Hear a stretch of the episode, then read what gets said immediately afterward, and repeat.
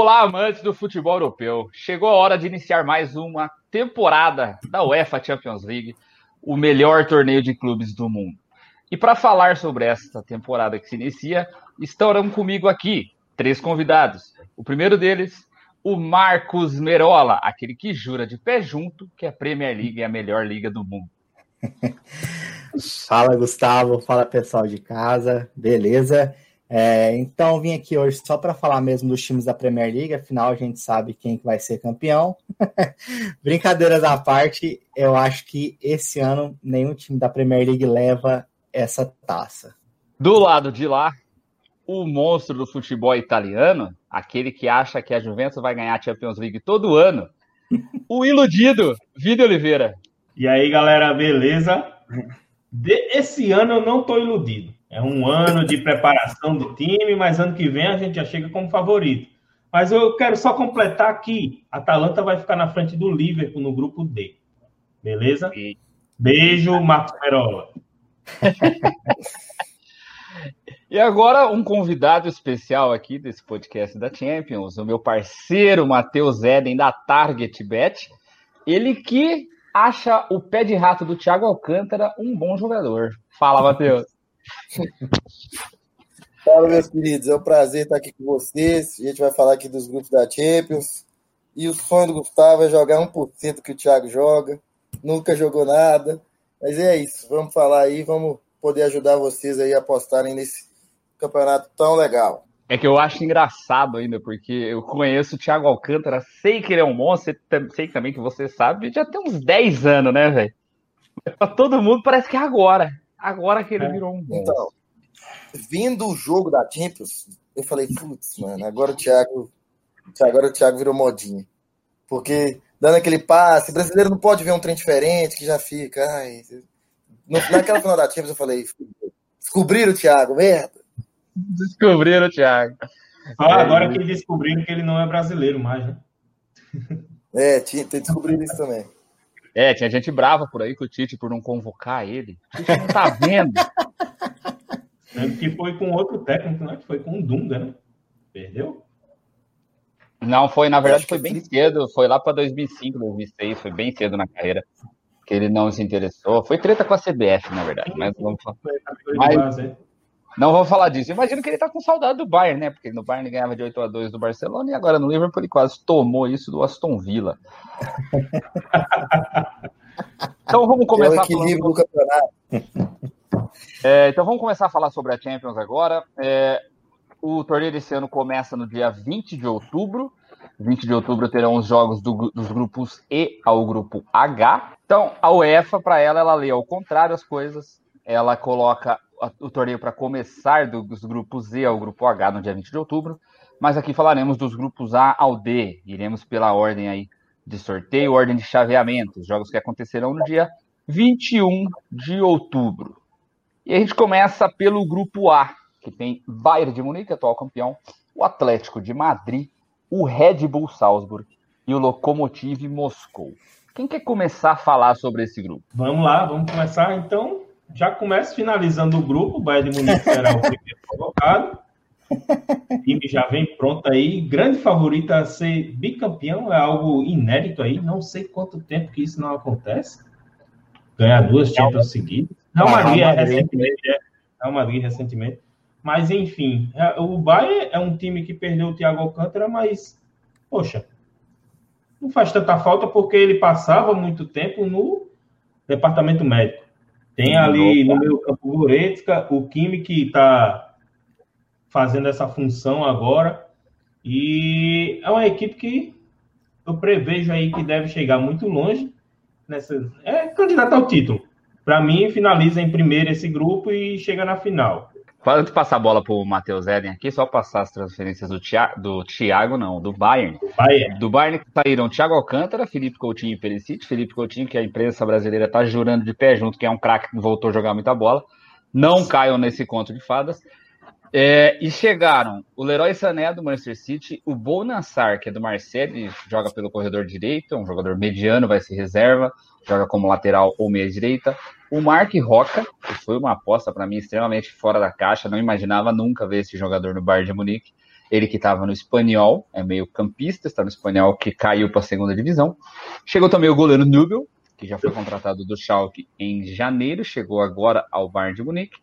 O Douglas Costa está de volta por empréstimo, quando não estiver lesionado, deve ser uma opção interessante. E a principal contratação do Bayern na janela foi o monstro show pro Motim. Esse cara tem um empresário que deve ser um empresário, mesmo empresário do Doni.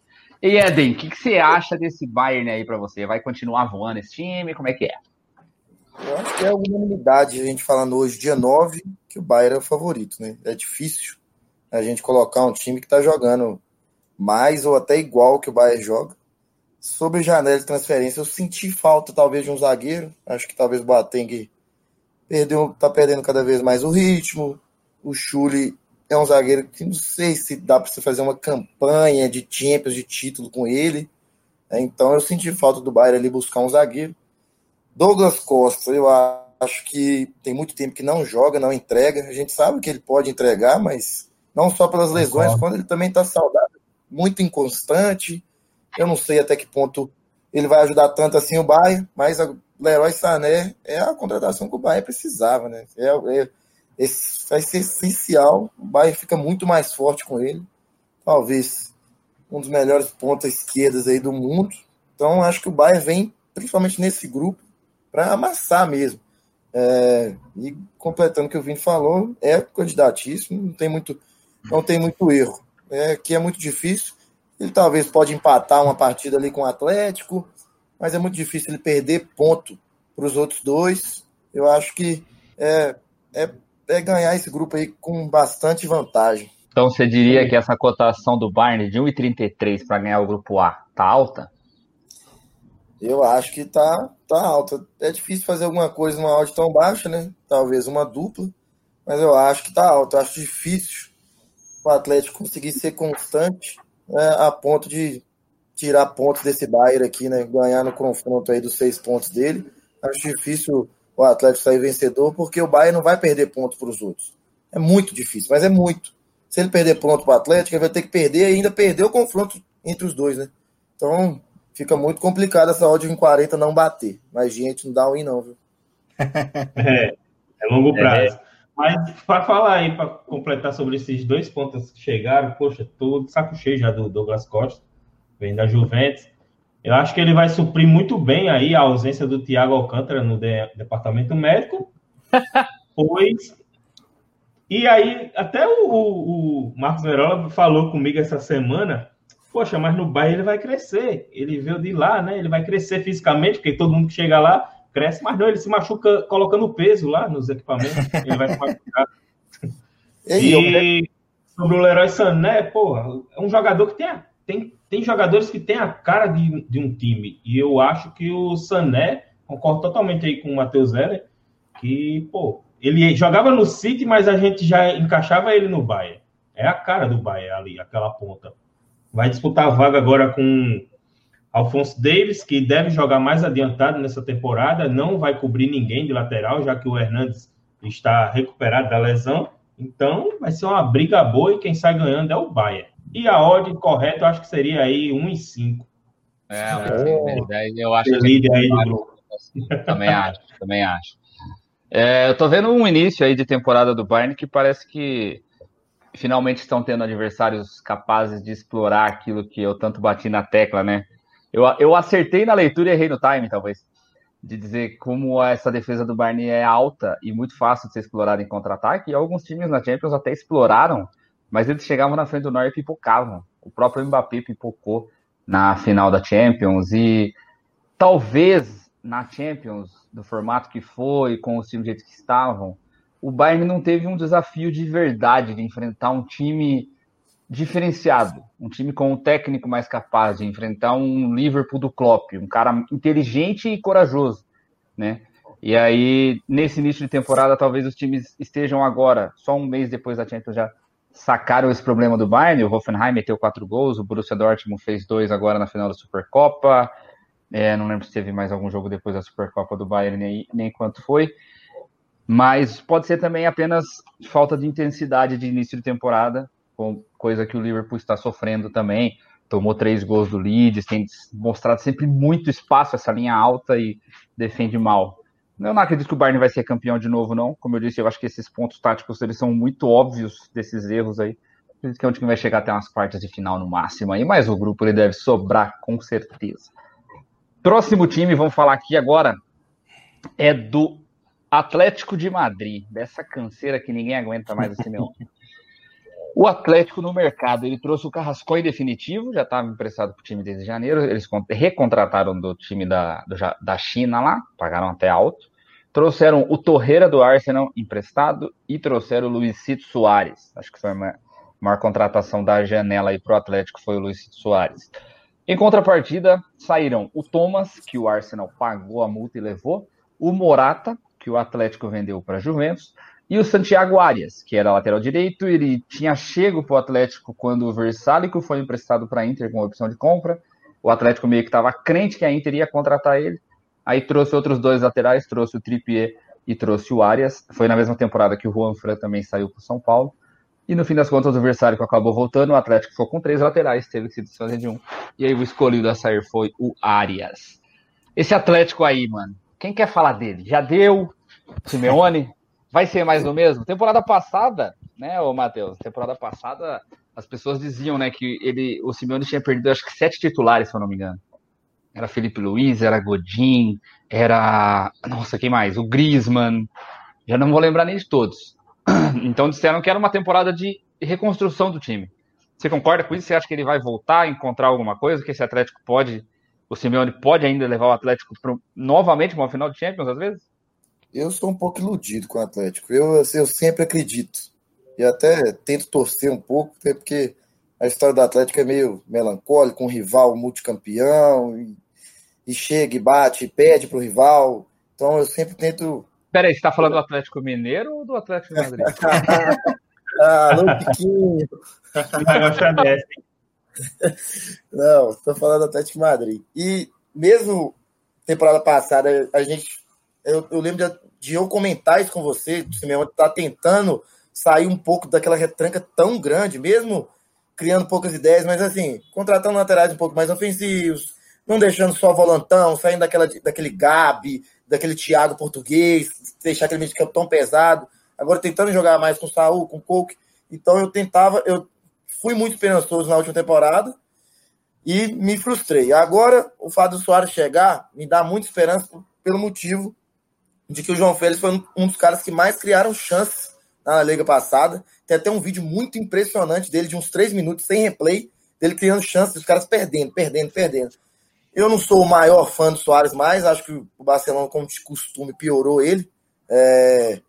ficou mais pesado, ficou um pouco menos móvel, mas eu ainda acho que ele é muito bom e ser melhor ele deixou, ele, ele, deixou de ser aquele jogador fantástico que era no Liverpool, né? Ali é, ele era, é. Melhor do mundo. Uhum. Ele era para ser melhor do mundo em 2014, mas é um pouco difícil. É um pouco difícil tirar aquilo ali nas, das mãos dos dois, né, Cristiano. Mas assim, ele batia falta, ele corria, ele dava duas canetas fazia um gol. Hoje o Soares não faz isso mais, o Barcelona é um cemitério de elefantes. É, mas com, se, o, se o João Félix jogar o que ele jogou temporada passada, o Soares faz muito gol. Mas não faz, vai fazer muito se os dois laterais conseguirem manter sem lesões o Tripper e o o Renan Lodge. o, Renan, o Renan Lodge também vão conseguir se manter. Pode jogar até sem o Torreira, pode deixar o Carrasco e o Correia, são, não são dois pontos assim os, os melhores do mundo, mas querendo ou não, são dois pontos em tese bons, com dois volantes, na minha opinião, muito bons. Coco e Saul são muito bons, se entendem muito bem, entrosamento bem legal, tem passe, principalmente o, o Saul tem chegada, um destro, um canhoto. Então, acho que do meio para frente fica um time interessante. Claro que está atrás dos grandes, mas eu tenho uma esperança no Atlético, até para esse jogo do Bayern, até contextualizando com a sua fala do Bayern jogar muito adiantado, e, e até o que eu falei, alguma coisa do Boateng, de ter ainda jogadores meio lentos. Por exemplo, se inventar de ficar jogando com o Pavar na lateral direito, pode ser um cara que, que fica deixa a linha de trás do Bayern mais lenta ainda. Se tirar o Davis e colocar o Theo Hernandes, é ainda mais, fica mais lento ainda. Por mais que eu até goste do Theo Hernandes, não gosto do Pavar, mas gosto do Theo Hernandes. Lucas Hernandes. Oh, do Lucas Hernandes, esse é o irmão dele. O irmão dele é melhor que ele. mas, é, deixa a linha, a linha lenta, então o Atlético Madrid pode incomodar, pode aí chegar, acho que não tem como ganhar, mas pode incomodar, pode chegar umas quartas, se, se der sorte, uma semi. Então eu tenho esperança sim no Atlético Madrid. É sobre o Atlético de Madrid. Eu acho que ele vai passar tranquilo no grupo aí, na segunda colocação. Também acho que ele não vai ameaçar o Bayern de Munique na primeira, na, na primeira vaga. Aquilo que o, que o Matheus falou sobre o, o Bayern de Munique, né? Que é, eu, tem chances do Atlético de Madrid perder ponto para os outros dois. É, o Lokomotiv e o, o Sal, Salzburg. Salzburg.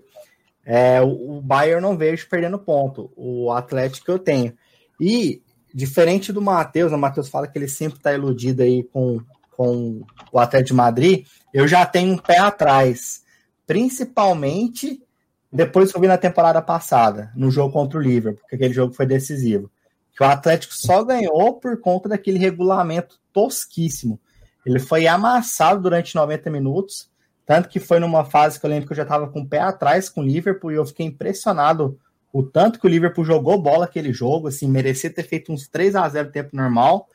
E aí na prorrogação, por conta daquele regulamento de manter o gol fora, ridículo esse regulamento, é, foi eliminado. Então, assim, é, vai classificar? Vai, mas e aí, quando chegar nas oitavas, quartas de final, qual futebol que o Atlético vai praticar quando pegar esses times aí do calibre do, do Liverpool, é, esses times maiores assim.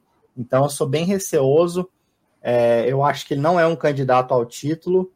E para mim essa vai ser a temporada derradeira aí do Simeone na equipe.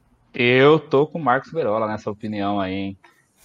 Tem uns jogos, o Atlético ele tem muito aquele aquele a receitinha, né, que o Mourinho tinha, que foi quando ele foi ficando é, ultrapassado, foi quando ele começou a se agarrar muito a isso que era eu vou jogar para ganhar em casa e fora de casa eu vou recuar. E o Atlético, eu lembro na temporada retrasada, ele ganhou, não sei se foi oitavas ou quartas da fase, ele ganhou da Juventus, já do Cristiano Ronaldo, por 2 a 0 em casa. Foi lá na Itália, ficou só se defendendo, tomou 3 a 0 porque ele não consegue marcar o Cristiano Ronaldo pelo alto, nunca conseguiu, ninguém consegue subir o tanto que esse homem sobe. E aí, e é sempre, na, é sempre a mesma história, é o time que se defende, que fica rezando ah, o Black salva nós, salva nós e não, não leva nada, não leva nada para frente, não leva nenhum perigo na frente na meta adversária. Então, ele é um time que tem um ponto de jogo muito falho. Eu já vi algumas lascas assim para ter ilusão igual o Matheus. É, até na temporada passada, eu acho que o jogo mais interessante que eu vi do Atlético foi exatamente contra o Locomotive, que ele vai enfrentar de novo. Ele, inclusive, em casa perdeu do Locomotive na temporada passada, 2 a 1 foi a única único jogo que o Lokomotiv conseguiu pontuar na temporada passada da Champions. Mas o jogo na Rússia, o Atlético ganhou e ele jogando num 4-3-1-2, com o João Félix atrás de dois atacantes, era o Correia e o Morata, eu acho. E aquilo ali foi sensacional nisso que o Matheus estava falando, do João Félix, o tanto de chance que ele cria. Era o time jogando em função dele, ele tendo caras na frente para ele municiar. Ali ele me mostrou que ele é um moleque brilhante, cara genial. Que o Atlético jogar assim, em função dele, ele um pouco mais longe da área, acionando os caras, pode ser interessante. Mas eu não acredito que o Simeone vai fazer isso. Eu acredito que vai continuar no 4-4-2. O Matheus até falou que vai jogar com o Carrasco e o Correia. E nem com dois pontas o Simeone tem coragem de jogar. Ele bota um outro meio-campista para jogar na esquerda. Ele bota o, o Torreira. Ele bota o. Quem que é o outro? Llorente. O, o Llorente, isso. Então, eu não acredito que o Atlético vai para frente com o Simeone, não. E penso que vai ser a última temporada dele mesmo. E não me surpreenderia se caísse na fase de grupos para o time que vamos falar agora, o Salzburg. O Salzburg, que na temporada passada, ele, ele vinha numa crescente aí nos últimos anos, né? Vinha jogando bem. Na temporada passada, deu muito trabalho para Liverpool e Napoli, no grupo que tinha também o Genk. É bem verdade que nessa temporada perdeu seus três monstros, o Haaland, que já foi em janeiro para o Dortmund, o Huang, que era dupla de ataque com o Haaland, que também é um jogador que tem, parece ter muito potencial e está no, no Red Bull Leipzig, foi para o time da Red Bull, e o Minamino, que o Liverpool contratou por engano ali.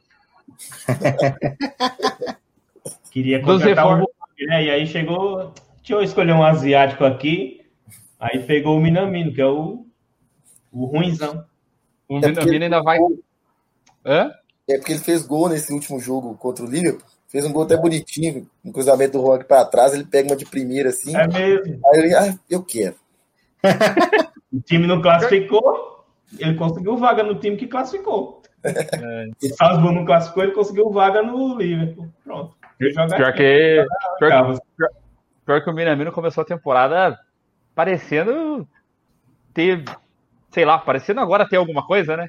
Fez uma temporada Minamino tem uns 300 anos, aparecer essa temporada é uma revelação. eu eu se eu não me engano, se eu não me engano, o Minamino era do Arsenal. Ah, eu, eu acho que você tá falando de outro Minamino aí. Até... Você tá falando do Minamino que jogou no Goiás. é, mas então, sobre esse negócio do Salzburg, apesar dos jogadores que eles perderam, acho que o principal jogador dele agora é o Patson Daka, o atacante. Eles têm ainda o Junuzovic, que já tem 33 anos. É, tem um outro meio-campista deles que eu me lembro que é bom jogador e tá me fugindo o nome, eu vou caçar agora. Mas apesar desses deles terem perdido esses três nomes que citei, eu ainda acredito que esse clube ele sempre tem um projeto bom que ele sabe o que ele está fazendo. Claro que você conseguir é, superar a perda de jogadores desse nível não é fácil para ninguém. Ninguém consegue assim da noite para o dia. Mas considerando essas tradicionais pipocadas e planos táticos falhos que o, Real, que o Atlético de Madrid apresenta em muitos dos seus jogos, eu que o Salzburg, que tem coragem de sobra, pode conseguir incomodar o Atlético de Madrid aí. Matheus não concorda muito com isso, né? Não. Até terminando do Atlético, eu tenho esperança do Simeone mudar. Se ele continuar daquele jeito, não vai dar. Porque ele tem, agora ele tá cada vez com mais time. Mas a cabeça dele é difícil de mudar, é tipo Mourinho mesmo. Mas sobre o Salzburg, a ideia do Salzburg de jogo é muito massa, né? Tanto de clube, do funcionamento do clube, tanto de jogo que é muito massa.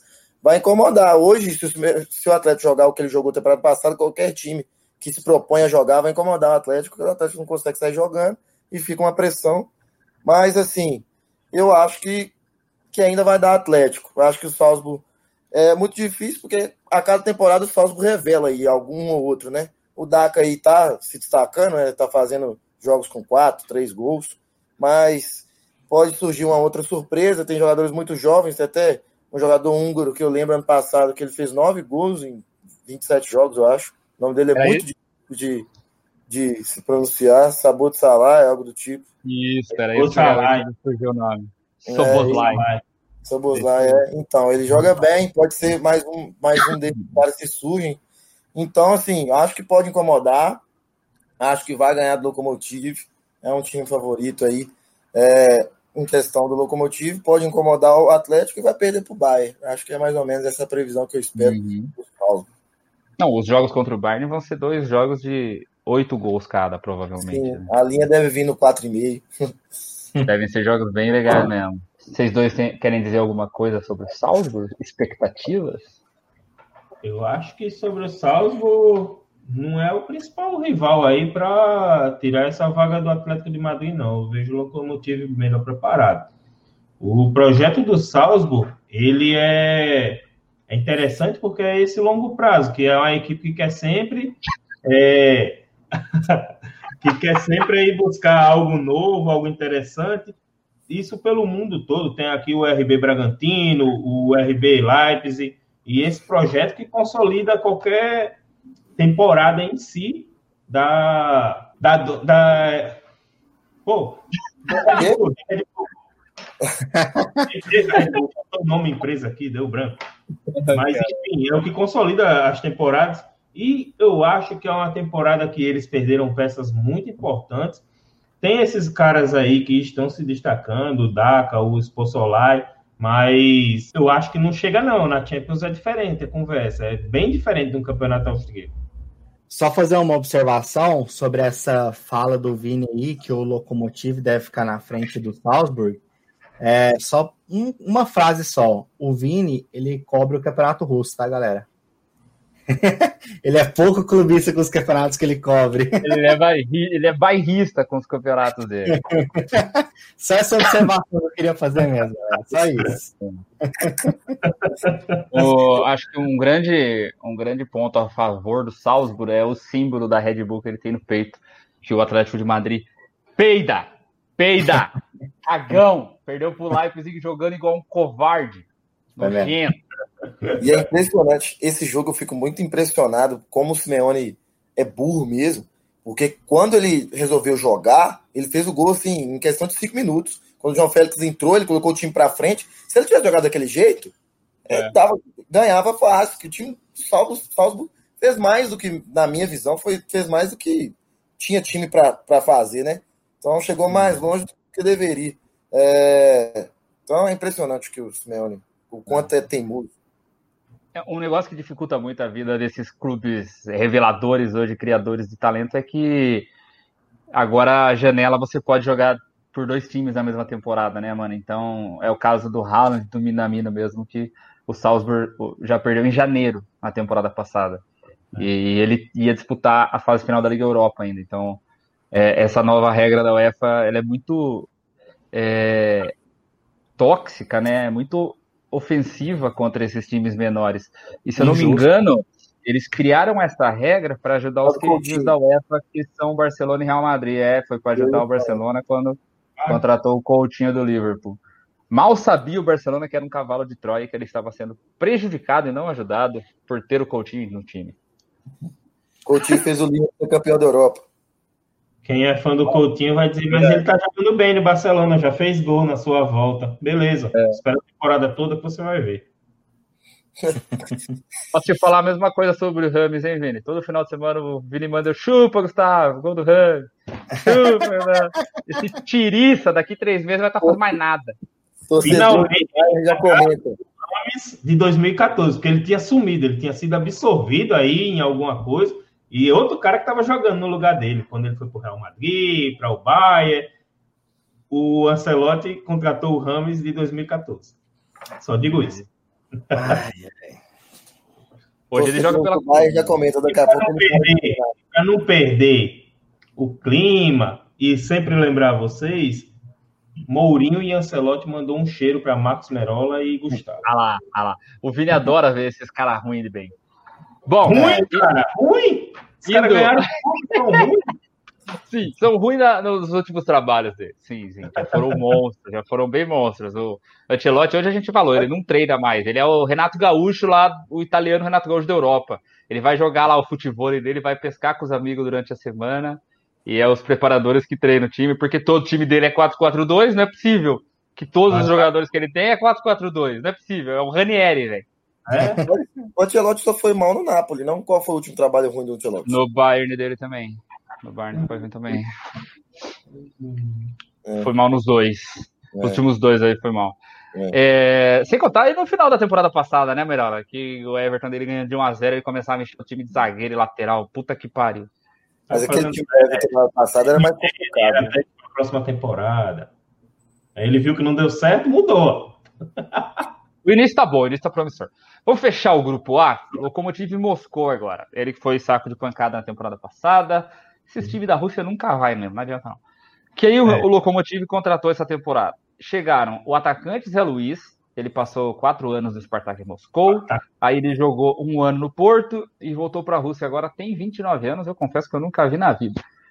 E além dele, o Kaman, que é um ponta do Bordeaux, e ele veio para mim para suprir a perda do Alexei Miranchuk, que é o Miranchuk bom, dos irmãos que tem o Anton Miranchuk também, que também joga no Lokomotiv. O Anton assim segue o outro não é tão bom quanto ele, mas não quer dizer que é ruim, viu? Sim, Exato. É, o Alexei ele tem mais habilidade individual. Isso. Você ele deu uma falada assim, menosprezando o Atom, o Anton. Sim. Ele foi para Atalanta, né? Para campeão da Champions 2021, aí, segundo o Vini Oliveira. É, além do, do, do Alexei Miranchuk ter saído, também saíram o João Mário, que estava emprestado pela Inter, o Revedes, zagueiro alemão, aposentou, e o Farfan, veterano, já está nos seus 37 anos, e o clube não renovou o contrato dele. e aí, Vini? Foram três reforços essas saídas aí: o Rovendes, o Farfan e o João Mário. Três reforços com o Locomotive. Eles atrapalhavam muito. O Rovendes não tinha mais a velocidade que tinha antes. Ele perdia na, no combate de, de se defendendo. O Farfan tentava criar alguma coisa, mas não criava nada, se embananava com a bola e perdia na ponta, e o João Mário apenas passou lá pelo DM. Eu acho que Pô. teve a ponta do Smolov também, salvo engano. Smolov estava emprestado Celta. Ao... Celta. Tava na Espanha. Celta. Celta de Vigo. Isso. E ele voltou agora e vai disputar a vaga ali o, o Éder, o Smolov e o Zé Luiz. Vai ser uma boa disputa. Zé, o Zé é melhor que eles. Eu acho que sim. Ele, pelo que ele fazia no Spartak Moscou, acho que está na frente. Só que na Rússia é uma coisa estranha, porque você é russo, você parece que já é titular. Então, Smolov, é, é, é, eu acho que deve ser o titular agora no início. E, tipo, o Zé Luiz e o Éder tem que fazer alguns gols. Opa, tem que botar esses caras que eles estão comprovando que é melhor que o Smolov. Na Mas o Smolov é melhor que o Éder também. É, o é. pior é o Éder ser titular. É, o Éder. O Éder é muito fraco. O Éder não dá nem para dizer que fez um, vive por um gol, porque ele nem vive. Ele só fez o gol mesmo ali na final da Nations, na Nations não, da Eurocopa. Da Euro. O, o, o Éder é o Adriano Gabiru de Portugal. Quem fez o gol ali foi o Cristiano Ronaldo, na moral. É, olha, agora que eu vi que o Matheus tá com a camisa da Inter, veio para puxar o saco do Vini aqui mesmo. Eu gosto daí. Oh, eu acho que teve o, o Ivanovic estava lá no Locomotive, não estava também? Hum. Ivanovic saiu. Ivanovic foi para onde mesmo? Na Premier, foi esse Brown, é isso, Marcos? Foi o West Brown. Foi o West Brown. Saiu, tava lá. 36 aninhos. É, não, não vi o nome dele na lista lá. Tem, é muita mudança que aconteceu nessa janela, velho. Não dava pra tá pegar tudo. Mais jogadores antigos aí, isso aí, desse tempo. Antigos, ó. É o Rajkovic, que é da Sérvia, e o outro zagueiro também, o Korlutia, que é da Croácia. É o Korlutia. Caraca, esse aí, esse aí jogava no, no, no Tottenham nos tempos do Berbatov. Que Sim, pariu, tem muito tempo. Berbatov, Bale, Sandro, Modric, Gomes. E Rajkovic. Olha que defesa lenta, velho. É consenso para todo mundo, exceto o Vini, que o Lokomotiv Moscou é o pior time do grupo? Para mim, sim. Para mim, sim. Deve continuar tentando fazer aquele seu joguinho chato de retranque, igual foi na última temporada? Isso eu não sei se dá pra gente afirmar isso aí, na verdade, né? Porque eu vi que chegou um treinador novo neles aqui em junho, julho desse ano. Então não sei se o estilo de jogo é o mesmo, mas a falta de qualidade técnica deve continuar falando alto nesse time aí. O Marco Nicolic, eu posso dizer que não dá para eu ser tão profundo no trabalho dele, mas que ano passado foi uma temporada típica de tudo, né? Por causa do Covid, mas que já tinha, quando teve a parada, já tinha um campeão, que era o Zenit, já estava disparado lá, eu não lembro a quantidade de pontos, mas quase 20. E não, aí... mas, o, mas o Zenit é campeão quando o campeonato começa. Na primeira rodada, o Zenit ganhou. Ele já foi campeão agora em 2021, tá só esperando terminar as rodadas também. e aí ficou essa disputa legal. O Spartak, eu gostei da subida do Lokomotiv. Se eu não me engano, ele estava em quarto e terminou em segundo, foi o vice-campeão. É isso, acho que fechou esse grupo A, né? É, o Lokomotiv é um time que eu, pelo menos, devo ir contra ele todo jogo visitante. E nos jogos em casa, dependendo da linha de handicap que me derem, eu vou no visitante. Não podem imaginar, não podem me dar linha de, de, goleada, porque eu acho que é um time que em casa vai ser chatinho, tentar ganhar por 1 a 0 coisa assim. Apesar que na temporada passada a única vitória deles foi como visitante, contra o Atlético de Madrid. Madrid. Então vamos direto agora para o grupo B. Real Madrid, Shakhtar Donetsk, Inter e Borussia Mönchengladbach. Quem quer começar aí? Matheus Zeder está com a camisa da Inter, mas eu não vou nem dar esse gostinho dele falar, não. Eu quero puxar essa conversa aqui. Porque, apesar de torcedor da Juventus, tem um carinho enorme pelo Antônio Conte e o que ele tem feito com esse time, com essa equipe. Mereciam muito o título aí da Europa League ano passado. Ano passado, não, esse ano. A Zac enfrentou o Sevilha e é foda. Sevilha chegou na final e é campeão. É, Mas é um time que está bem ajustado. O time tem uma defesa sólida. Saiu o Godin. Chegou o Kolarov. Kolarov, e não vai ser o Kolarov titular, vai ter que puxar outro jogador, porque o Kolarov tá lento, ele não faz a cobertura que. Vai. Acho que vai, vai jogar do jeito que terminou a temporada, né, Vini? Vai jogar do jeito que terminou a temporada com o Bastoni ali. Era o Bastoni ou, ou era o D'Ambrosio que tava? Isso, o Bastoni ele tá machucado no momento e não tá jogando. Na verdade, tava todo mundo machucado. Bastoni, De Vries e Skriniar. Acredito que vai Sim. ser esses três os titulares. O D'Ambrosio estava cobrindo a direita porque o, o Conte não queria mais usar o Candreva, que subia muito e não defendia muito bem. Então, o D'Ambrosio fazia tipo uma espécie ali de quatro defensores, já que ele é um zagueiro que se adaptou à lateral e tem exercido muito bem essa função de lateral. Então, a Inter é esse time assim que joga, tem essa defesa que eu posso dizer sólida, dificilmente toma é, gol por cima, tem as alas que apoiam muito bem, chegou o Hakimi que vai chegar muito bem nesse ataque, igual ao Yang, Marcos Merola corneta todo jogo e toda hora o cara tá metendo passa fazendo gol. E que falar do meio campo sem o Eriksen? sem Barella, chegou o Vidal, Vidal queria na Juventus, não, não foi, mas, poxa, foi para Inter. Que bom. Eu gosto que, que meus adversários, meus rivais, chegam, é, cheguem jogadores para poder ter uma competição, enfim. E na frente, Lula tá lá com tudo, Lukaku e Lautaro Martinez. Companheiro. E Alex Sanches, porra, despertou. É, é o Sanches lá da Udinese, do Barcelona e do Arsenal. Eu acho que essa Inter, acho não, acho que até uma certeza, né? Essa Inter é a melhor Inter desde 2010, não tem muita dúvida é. disso. Só teve time confuso desde então. É, acho que a Inter é mais acertada. Esse é um grupo que eu acho que é o grupo te... nessa Champions não tem, mas acho que é um grupo em tese da morte, que os quatro times são quatro times que têm certo, certa qualidade. Tem um grupo ali do Manchester, do PSG, mas eu acho que o Istanbul Basaksehir é pior que o Shakhtar, por exemplo. Então, faz esse grupo ser um grupo mais equilibrado. Mas eu acho que os dois favoritos desse grupo são hoje.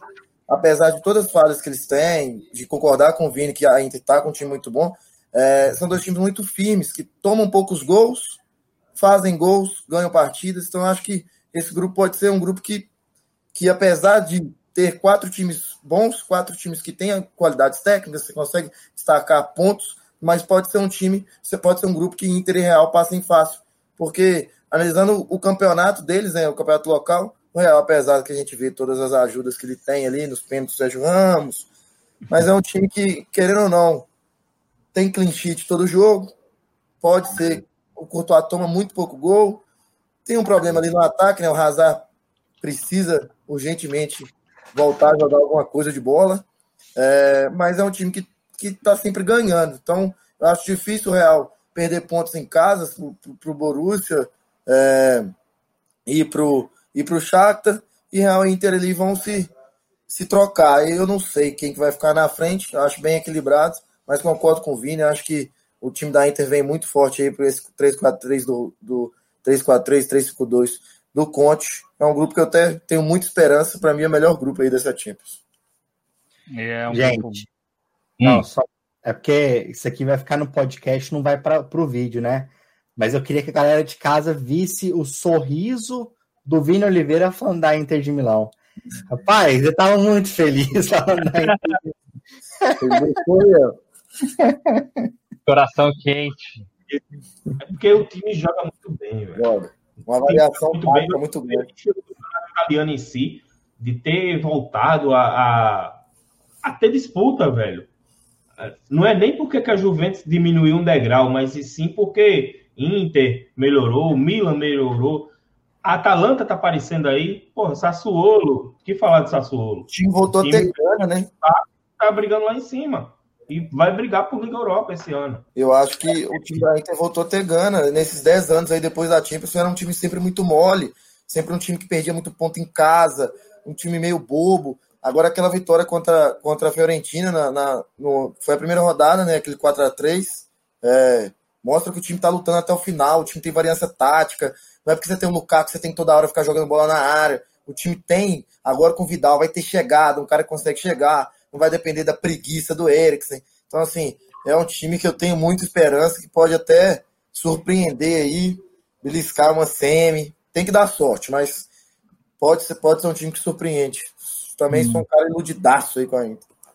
Antes de eu, de eu falar aí sobre a minha opinião sobre esses times aí, só quer dizer que acho que é a primeira vez que o Vini Oliveira e Matheus Eden estão juntos assim numa conversa, e eu acho que o Vini está apaixonado. Já, já concordou muito com o que o Matheus falou sobre o Locomotive, agora ele chamou o Eriksen de sono, o Vini ali bateu palma. Pô, mas cara, só falar a verdade, velho. Eu cara fora de casa, no campeonato italiano, você, porra, aquele jogo mais à noite, ele não joga não.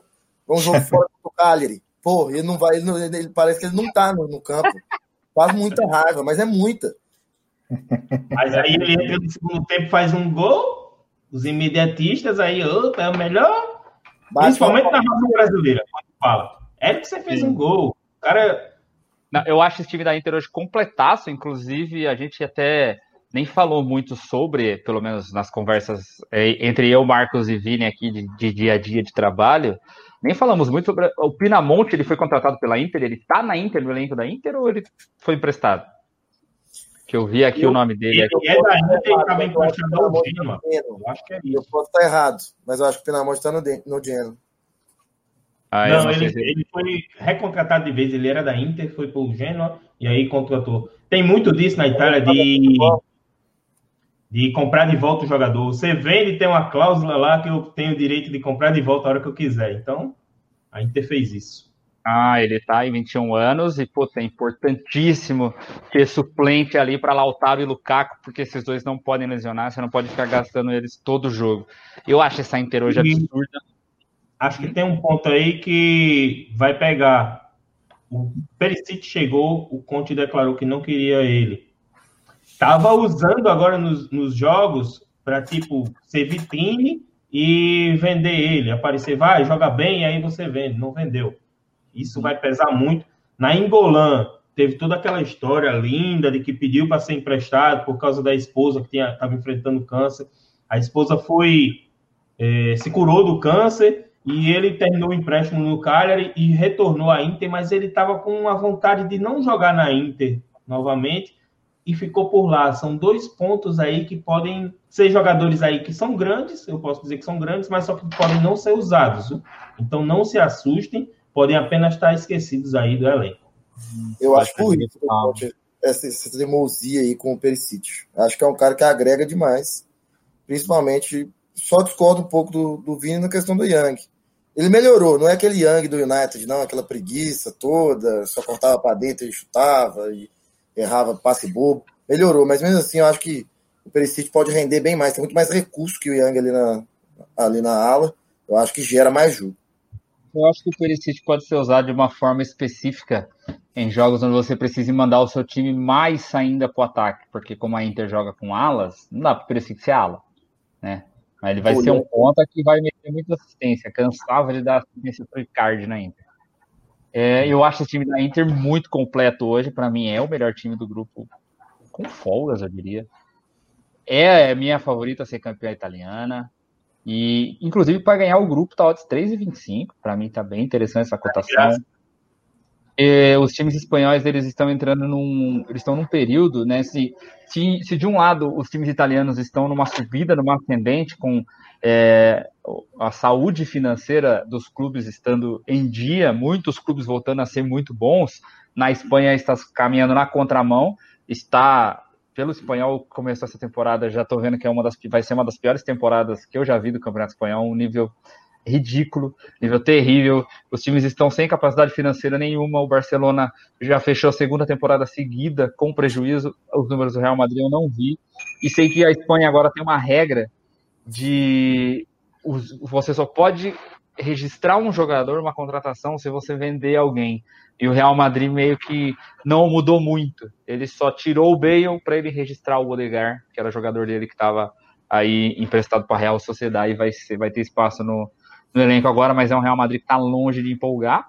Que nem o Matheus falou, precisa muito de ajuda do árbitro, mas a gente tem visto também nos últimos anos que ele deixou de ter essa força política na UEFA. Ele tem essa força política na Liga ainda, mas na UEFA a gente não vê muito o Real Madrid sendo muito ajudado mais não.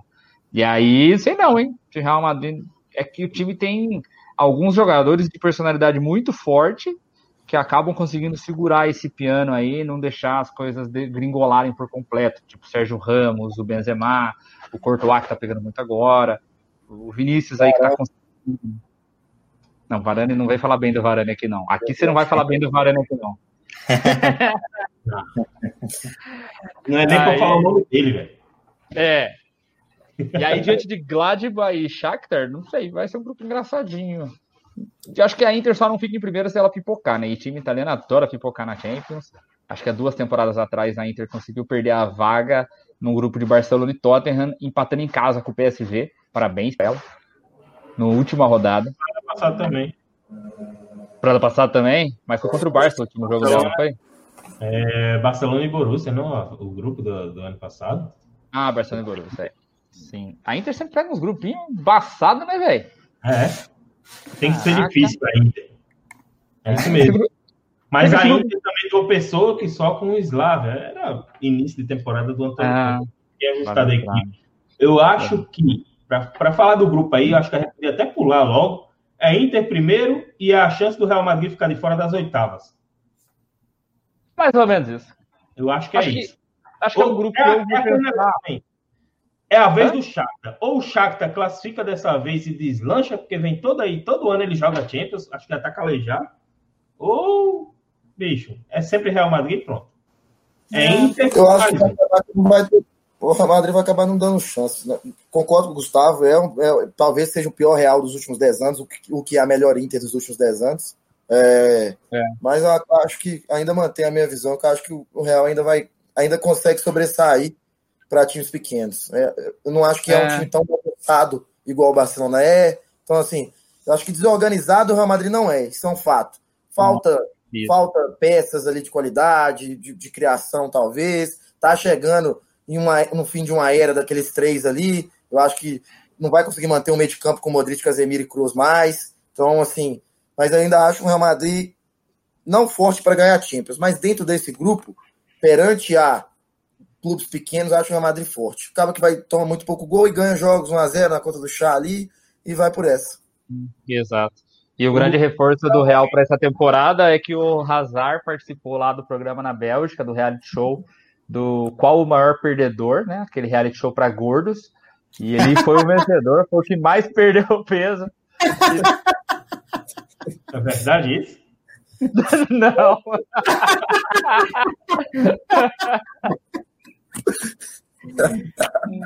É, é, nada a ver com o Real, mas o, o Neuer foi naquele, no show do milhão alemão, né? E é. chegou na pergunta do milhão e aí ele resolveu não responder, garantiu 500 mil. Olha aí. Essas histórias de reality show são massa.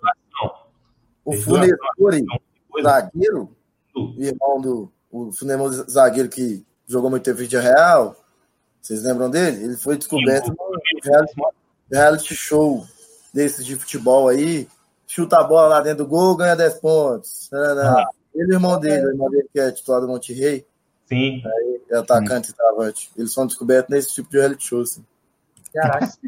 Maneiro. Sobre o Real aí, eu acho que é, é, um, é um elenco de dúvidas, né? Porque será que vão dar a chance do Odigar? O Odigar já está pedindo passagem. Já assumiu a posição de, de, de chamar responsabilidade na seleção da Noruega. Jogou muito bem no Real Sociedade. Voltou Eu de... acho que. Eu acho que. Acho que pediu passagem aí já. O Modric já deu no Real. Eu acho Tem que o Valverde, é... né? titular. Valverde, sim. Não, eu acho que o Zidane ele vai fazer igual ele fazia na temporada, nas três temporadas que ele levou o Real para Champions. O Zidane é um cara muito inteligente.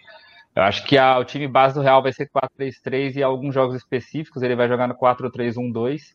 Ele usava o Isco, sendo esse meio atacante, acho que aí nesses jogos ele vai usar o Odegar. Ele até, nos primeiras, acho que nas duas primeiras rodadas do espanhol aqui, ele jogou com o Jovic titular junto com o Benzema. E atrás deles eu não lembro quem foi que jogou como meio atacante. Salvo não engano, Ascenso. Salvo engano, Pelo que eu vi, no tempo foi o Ascenso mesmo. Mas enfim, as outras dúvidas. Será que o Azar chegou agora em Real Madrid mesmo? Porque ele não chegou na temporada passada, não, né? Será Por que ele vai embarcar lá em Madrid? E nada de novo. até quando e... o Real Madrid vai ficar dependendo desses brasileiros, do Rodrigo e do Vinícius Júnior, que para mim não são grandes jogadores e não era para estar no Real Madrid.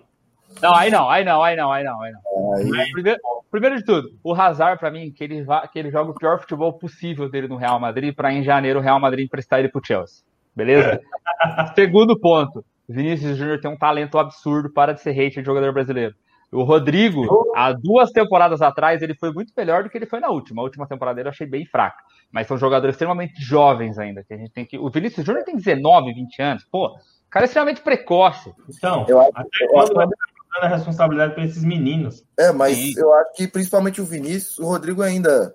É, a gente pode criticar o Rodrigo, porque o Rodrigo não dá para falar que ele não tem chances. E o Rodrigo realmente entregou pouco ao Real Madrid, na minha visão. Mas o Vinícius agora ele está começando a fazer gol, já fez gol em clássico, já nas duas primeiras rodadas, já tem dois, dois gols de três pontos, né? Tem o, o 1x0 da última lá, aquele gol meio esquisito, e, e tem um gol contra um outro, esqueci contra quem, até um gol Não bonito, é. chapado. Então, assim, o Vinícius eu acho que é um cara que até a gente pode elogiar. Na temporada passada ele já era o jogador, o, aquele que ele tinha que estar tá em campo, vindo do banco, para ter um cara que puxa o ritmo, né, mano? Para ter alguém que dribla, que faz alguma coisa diferente nesse elenco aí que é bem limitado de opções. Falar alguma coisa, Marcos? Bom, vamos lá. Eu acho esse grupo aí, que nem vocês falaram, bem equilibrado mesmo, bem interessante. É, o Real Madrid, eu lembro quando a gente estava estudando é, na pandemia lá, a volta do futebol, a gente assistindo os últimos cinco jogos de cada time e depois assistindo é, os jogos de cada rodada, a gente não conseguia acreditar como que o Real Madrid tinha uma defesa tão pouco vazada, porque putz, eles dão muita oportunidade para os caras. Os caras, eles, os adversários vão ter muitas chances contra o Real Madrid. Então, é, será que eles vão continuar com essa consistência defensiva aí que eles apresentaram na, na, na temporada passada? E eu acho que isso é a chave para o Real Madrid nesse grupo, né? Um grupo que tem adversários que é, eu acredito que o Gladbach vai para cima do Real Madrid jogando na Alemanha. É, a Inter de Milão, então, nem se fala, acho que tanto na Espanha quanto na Itália vai buscar o, o, o resultado. E o Shakhtar é, foi um. A gente teve uma boa amostra dele na reta final da Europa League. Também, pelo menos na Ucrânia, deve se engraçar para cima do, do Real Madrid. E eu acho que esse jogo, esse, essa segunda vaga, eu concordo que a Inter é a favorita nesse grupo. Acho que essa segunda vaga vai ficar interessante. O Real Madrid tem um favoritismo, sim, muito por conta também do Zidane, que é foda pra caramba, mas acho que vai ser um grupo bem interessante. Então vamos para o grupo C. Grupo C de Manchester City, que os, os torcedores do meu estão todos sumidos agora. O Porto, o Marseille e o Olympiacos. Que grupinho chulé, hein? É Liga Europa isso aqui, rapaziada? é, o City é um... a bolinha quente, né? A do City, a bolinha quente, com certeza. É coisa com de certeza. coisa de cinco anos seguidos com um grupo assim. É assim, é impressionante. É... Tirar o Marcelo aí, podia dizer que, que, que era a Liga Europa. Né? É. Marcelo? O Porto também perde muito com as saídas. Por mais que o Danilo Pereira seja um cara contestável, que não tenha nível de PSG, é, mas era um cara importante para o time, Alex Telles. Chegou gente, ah, né? É. Contrataram aí o Felipe Anderson, que a gente não sabe até que ponto vai conseguir jogar. Contrataram o Gruit também, que é um cara do Liverpool que até fez uma temporada interessante no reta ano passado, tem até número de jogos bons. É, é um cara que eu acho que o Liverpool podia ter até tido uma certa paciência com ele. É, mas como tem moleques na frente ali dele ali, no Liverpool, né, ele foi emprestado. Acho que pode até pode ser um cara bom. Perdeu os dois atacantes, né? Tiquinho Soares aí, o nosso chefe do Crepostar, ele foi jogar, foi jogar na China. É, foi e o corrente, foi para Target. É, e, e, o Zé Luiz, perdemos o Zé Luiz também. Então acho que é um Porto enfraquecido. O Porto já teve times interessantes aí né, nessa Champions, mas é um Porto ruim. Hoje, por exemplo, bem atrás até do Benfica, falando em nível de campeonato português. É. É, o Olympiacos, que é um time completamente ali de Liga Europa mesmo, é um grupo que, que se o City não conseguir fazer aí cinco vitórias e um empate no máximo, ele tá de sacanagem. Pelo que o City está jogando, ele vai sair desse grupo e classificar com sete pontos. eu, acho, eu acho que a gente já pode ir pro grupo D, né? discordar dessa fala do, do Matheus, velho.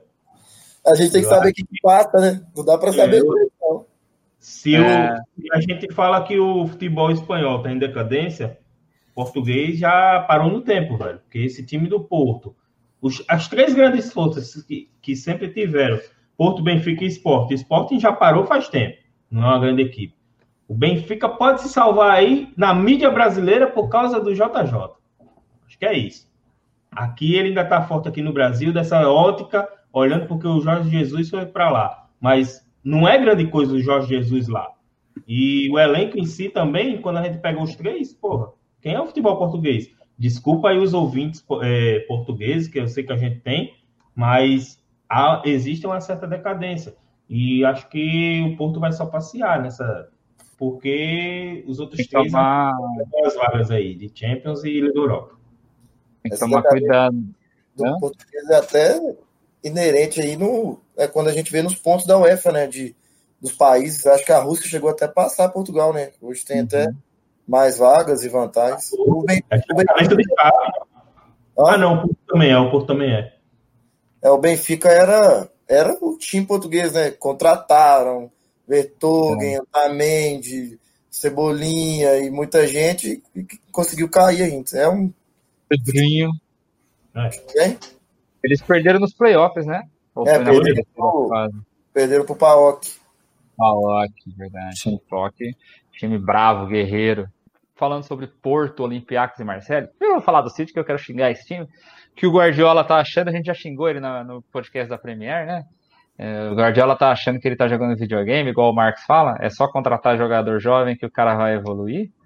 Acho que esse time do City tá. Nossa, é, tá num declínio absurdo. Esse negócio dele não contratar atacante, com certeza vai cobrar ele.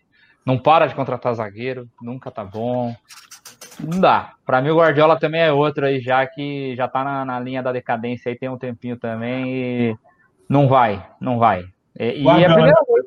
É, o Barcelona dele foi absurdo, né? Então, era difícil não falar desse time. É, é. difícil não. Aí foi zoom, eu respeito o Guardiola. Eu...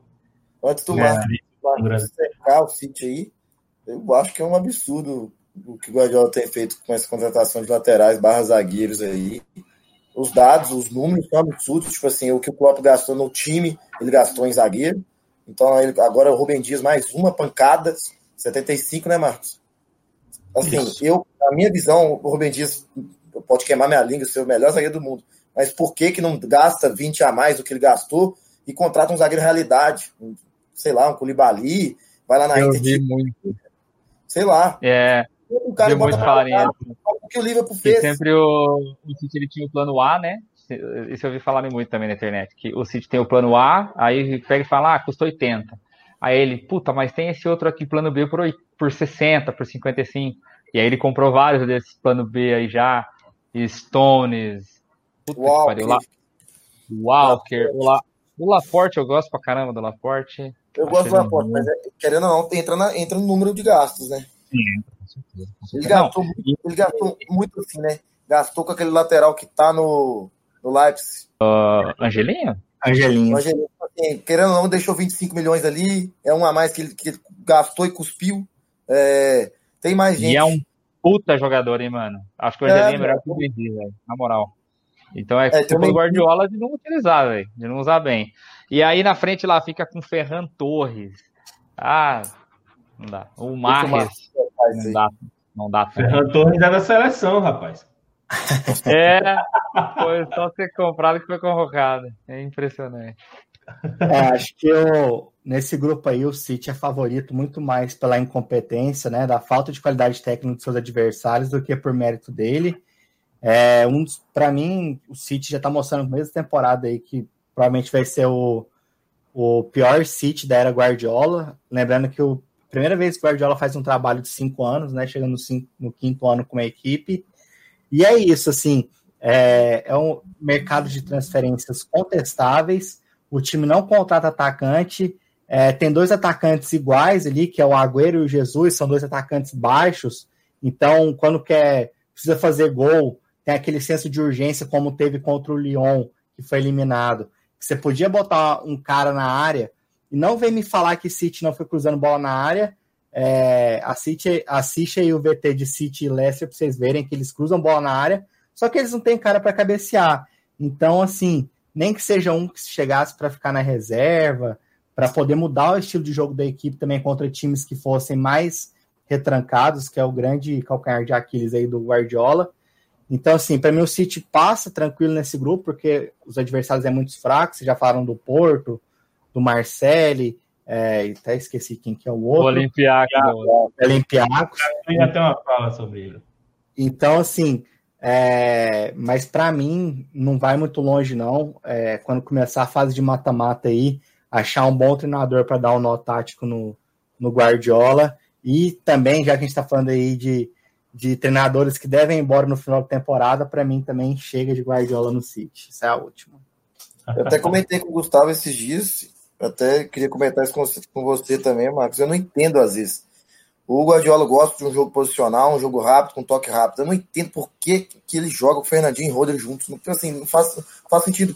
Contra, contra time pequeno em casa, coloca o time pra frente, coloca um dos dois, coloca o De Bruyne ali, sei lá, centraliza o Bernardo Silva, sei lá, coloca. Melhor quando jogar com o Zinchenko de volante, alguma coisa do tipo, porque jogar com o Rodri e Fernandinho não é o estilo de jogo dele. Ele não joga assim, ele tenta imprimir um estilo de jogo com esses dois fica muito travado, fica sem velocidade, eles não conseguem fazer o box-to-box que ele gosta de fazer. Não adianta. Não tô, realmente, o Guardiola tá com a cabeça dura também, muito teimoso, igual a outros técnicos que a gente já citou. Foi, foi esse. Foi o City que eu tava falando com você esses dias, Merola, que a gente tava vendo algum jogo deles, que eu falei, pô, os laterais não apoiam mais, como que um time que quer trabalhar foi. com amplitude não tem lateral é. apoiando? O City, né?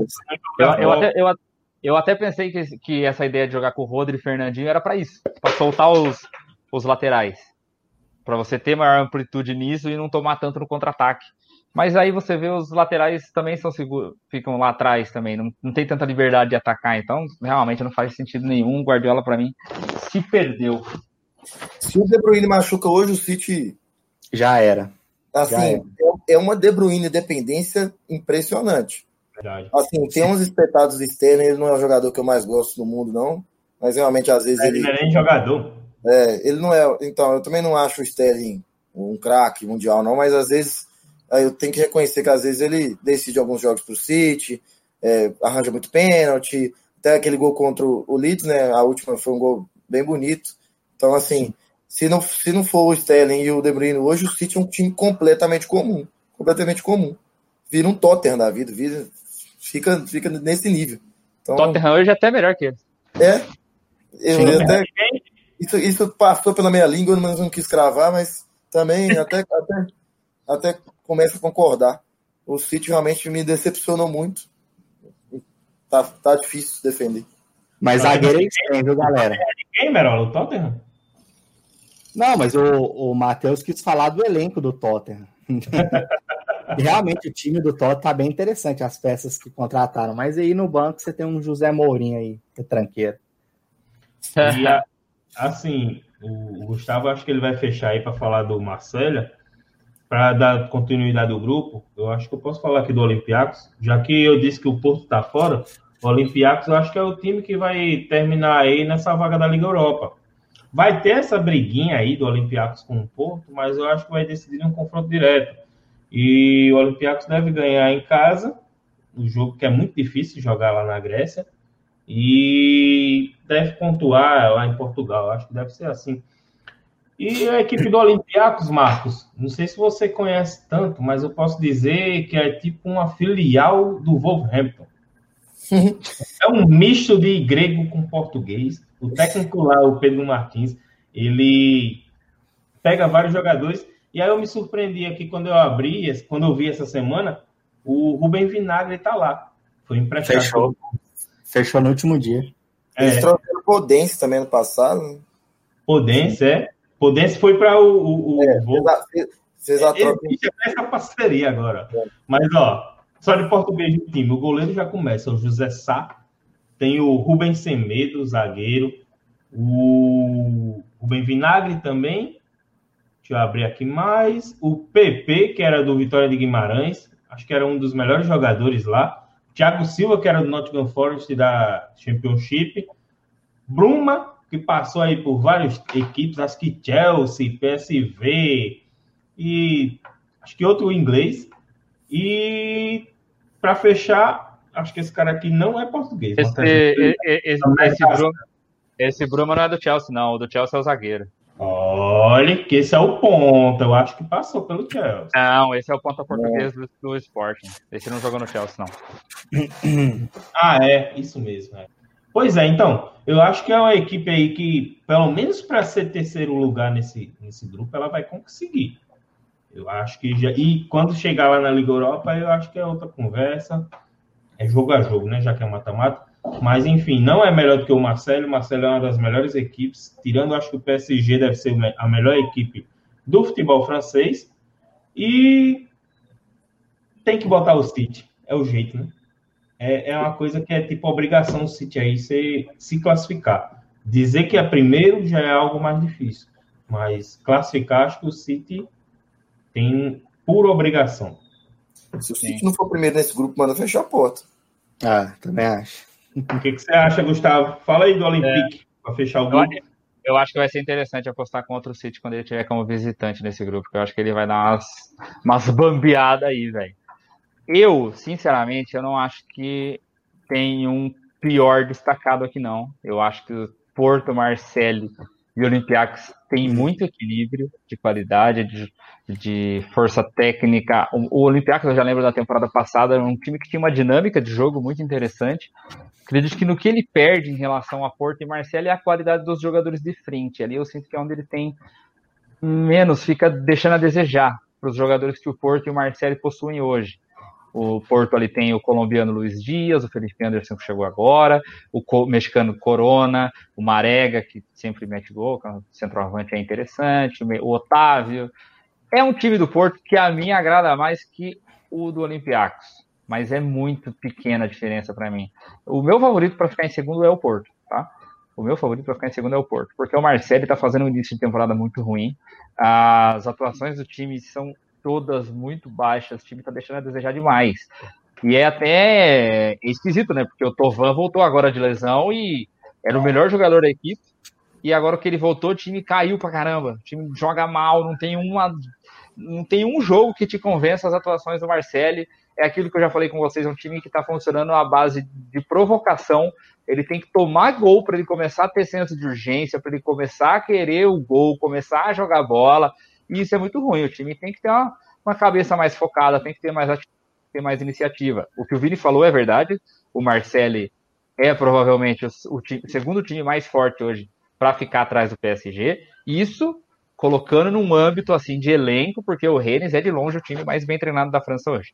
Então o Rennes seria um time mais forte que o Marcelli, mas por questão de elenco, o Marcelli tem mais opções ali, tem mais profundidade, inclusive pela perda do Rennes no último dia da janela, que o pau no, na lomba do, do time do Furra. Foi o Furra que levou, Marcos? O Leeds. O Leeds levou o Rafinha do Rennes e é um puta de um jogador. E o Marcelo, a única contratação que eu tô vendo que ele fez aqui, que ele não tinha contratado, parece que a última, única que ele fez agora foi o Cuisance, que é o volante do Bayern, que a gente tinha visto ele já fechado com o Leeds, inclusive. Ele acabou não, não sendo anunciado pelo Leeds e foi para o Marcelo.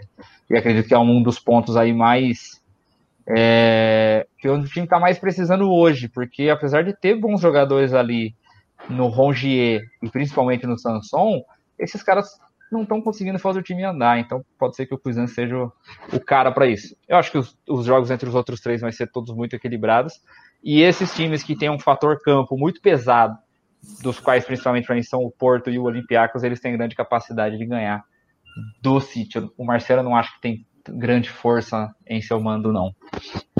Eu fecho muito com o Gustavo e um pouco menos com o Vini aqui. Mesmo falando que o é o Porto mais enfraquecido dos últimos anos, mas eu ainda acho que o Porto é, é melhor que, que o Olympique de Marseille e que o Olympiacos. Mesmo com todas essas fraquezas, fraquezas ainda, tem jogadores que o Marcelo não tem, muito menos o Olympiacos. Não tem ninguém que joga como Corona, se o Felipe Anderson resolver jogar, ainda querendo ou não, pode ter o, o Marega fazendo gol, talvez a experiência do Pepe da zaga possa ajudar alguma coisa. É difícil, mas vai que, né? Num grupo tão fraco. Mas eu fecho, eu fecho, com o Gustavo aí. City muito acima, se não ficar em primeiro, é vexame. É, Porto, para mim, um degrau assim acima, mas assim, para ficar em terceiro e último, custa pouco. A gente é. analisando aqui, na minha visão, o Porto um pouco acima, aí Olympiacos e Olympique Marseille. Isso é a minha visão. Acho que o segundo colocado desse grupo aí não vai ser quem ganhar mais pontos, vai ser quem perder menos, porque vai ser uma briga de foice feia. Um, aqueles segundos colocados com oito pontos, sete pontos. É. é. Vai ser uma trocação muito franca mesmo. A distância desses times é muito pequena. Pra gente fechar, vamos pro grupo D. Aí grupo sim. Do Liverpool, grupo da Atalanta, do Ajax e do Midland. Vai começar quem? Quem começa a falar desse grupinho aí? Grupinho paia! Vini já deu uma risadinha, deixa ele. Você falou Atalanta, ele já abriu a boca ali pra dar uma... Eu diria até, eu diria até, só para acabar com a conversa toda de vocês, que a ordem que eu falei os times aqui, acho que vai ser a ordem de classificação desse grupo. É Liverpool, Atalanta, Ajax e Midland. Repete essa classificação aí, Gustavo. Liverpool, Atalanta, Ajax parar. Midland. Bem, Tá enfim. ah, Tá. Atalanta é a líder desse grupo. Disparada. Ah, o que falar da Atalanta? Quem, quem já me acompanha, quem já viu aí os nossos antigos vídeos, vê que eu falo muito bem desse time. E quem ainda não sabe, eu tenho uma história aí que eu sou torcedor da Juventus. E tem toda essa história de nove títulos, tudo, mas o que eu disse na temporada passada é que a Atalanta é o futebol mais bonito, é o melhor futebol da Itália, e eu continuo dizendo nessa temporada ainda, pelos, pelos primeiros jogos aí, dois, três jogos, algumas equipes não jogaram a terceira rodada ainda, mas eu posso dizer que a Atalanta continua na mesma pegada, não, não mudou muita coisa, não mudou praticamente nada da equipe, é aquele futebol ofensivo, vamos em busca de um gol, futebol sanguinário, acho que eu posso até colocar aí igual a, a, equipe do Bayern da Alemanha, né, no estilo de jogo. Não, vamos fazer um, vamos fazer mais um, vamos fazer outro, vamos fazer mais outro, e vamos sempre golear. Eu- o Bayern tem dessas coisas. O que eu diferencio aí para um Bayern é que quando a equipe do Bayern toma um gol, o Gustavo gosta de dizer isso, eles olham um para o outro e dizem, não, nós vamos virar. Já na Atalanta, não. Na Atalanta, quando chega um jogo grande e decisivo, ela não consegue virar. Ela tem o melhor futebol, mas não consegue ganhar da Juventus, da Inter, do Milan. Do Napoli eu não lembro de cabeça, mas contra esses três grandes, a Atalanta ela peida na farinha. Da... E É coisa do mental, né? Da Juventus ela até consegue ganhar, né? Mas o, a arbitragem não deixa. Ah, para, para. Aquele Mas último e- 2x2 lá foi pesado, velho. Aquilo ali foi. Mas ela recuou legal também. Enfim, chegaram na Atalanta aí, Sam Lammers, que eu até falei para vocês, poxa, meu atacante de FIFA chegou na Atalanta e ele joga muito bem, vai encaixar nesse time. O cara chegou, já meteu um gol, drible dentro da área lá e pá, gol. É, chegou o Alexei Miranchuk, melhor jogador do Lokomotiv Moscou. Deixa eu colar aqui que eu não lembro mais. Christian Romero, é um zagueiro que é da Juventus, estava emprestado ao Genoa, mas não é grande coisa sendo que a Atalanta não tem um grande zagueiro, ela tem um sistema defensivo que não é tão bom, mas é bom. É um sistema defensivo mais ou menos, sendo que o seu melhor sistema defensivo é atacar e fazer gol. Ô, Vini, Oi. acho que o que todo mundo que tá ouvindo quer saber é o seguinte. Esse moleque que está agora no elenco principal da Atalanta, o tal do Amad Diallo Traoré, 18 anos, que o United já pagou uma bala nele, ele vai pro United em janeiro. Com- o que, que a gente pode esperar desse cara jogando aí esses seis meses pela Atalanta, velho? É o novo Cristiano Ronaldo? É o novo Neymar, velho? Ele não vai nem jogar. Ele não vai nem jogar. Posso dizer isso. Porque tomara que jogue, pô. Que anticlímax, né? Se, se quiser, se quiser ver. Não, cara, é por causa dessa notícia que contratou aí como se fosse uma grande revelação. E, cara, eu nunca vi nada demais. Eu acho que ele não tem nem jogo oficial pela Atalanta, para dizer. Tem, não tem. Não tem, não tem. E vai continuar assim, porque o Gasperini não vai colocar ele, não.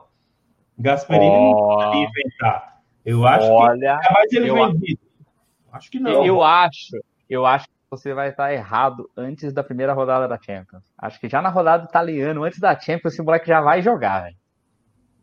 É, depende, depende muito dele, né? Depende muito dele e do técnico. Mas eu, eu concordo que às vezes tem chance dele não jogar mesmo, porque afeta muito essa. Ainda mais jogador jovem, essa possível saída. Mas assim, equipe é encaixada. fal- falando dos grupos, eu discordo do Vini, apesar. Eu sou torcedor do Liverpool, galera, para quem não sabe aí, sou fanático aí pelo Liverpool, é, bastante mesmo, mas nas apostas eu não sou e sou bem realista. O Liverpool é um time qual que... É outro, qual que é o outro time que você aposta, que você torce mesmo? Ou aquele do Brasil aqui? Quer falar dele também, não? Não, ficar calado aí, galera. Cruzeirão tá difícil. É, Cruzeiro da tristeza e o Liverpool da alegria. Assim, mas o Liverpool Sei não, é fato que caiu de rendimento, é, até surpreendeu é, nas duas primeiras rodadas. Teve um jogo assim um pouco ruim com o Leeds, mas teve um jogo muito bom com o Arsenal, assim, bem bom mesmo.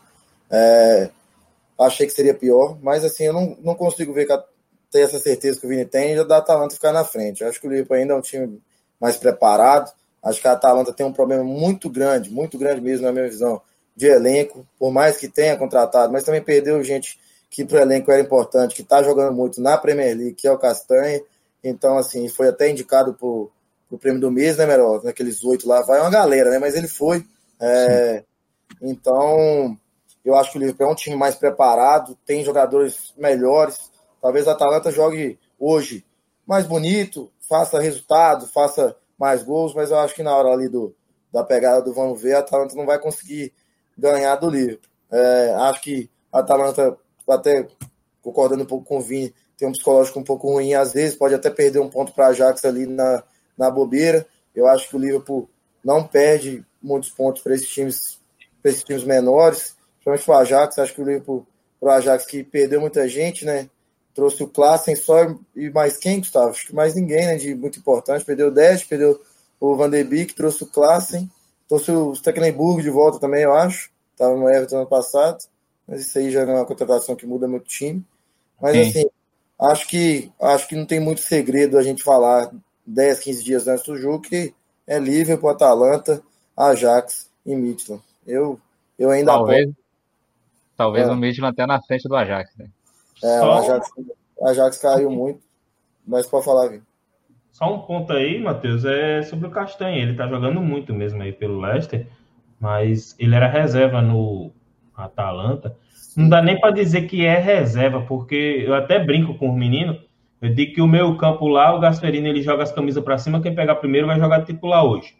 Mas tem lá o Rateboy e o Gozens, que o Castanha ele faz as duas alas. E para a reposição dele chegou o Pitini, que é que foi até lateral na seleção, só que não encaixou muito bem. Ele veio do Valência e está tá lesionado, então não posso falar muito. Mas eu acho que não vai fazer falta é, o Castanha, que é tipo assim, tem, tem jogadores que repõem ali. Ele era uma peça de reposição. Já ele lá no Leicester, ele sim está sendo muito importante. Eu acho que tem essa, só essa diferença aí.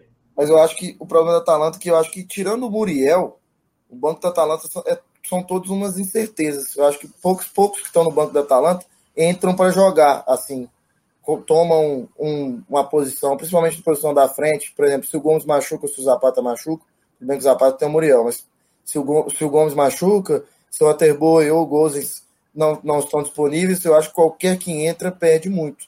O Liverpool talvez não. Tem, o Liverpool tem um problema é muito grande de se perder os dois, da, os dois pontas, que o Firmino não tem jogado praticamente nada nessa temporada. Tem esse problema também, principalmente na frente, mas eu acho que o resto do elenco do Liverpool não é o time com o melhor elenco do mundo, mas acho que tem mais elenco que a Atalanta. Na Atalanta ela tem bons reservas. Ela vai ter o Mojica. Chegou agora o Mojica, beleza.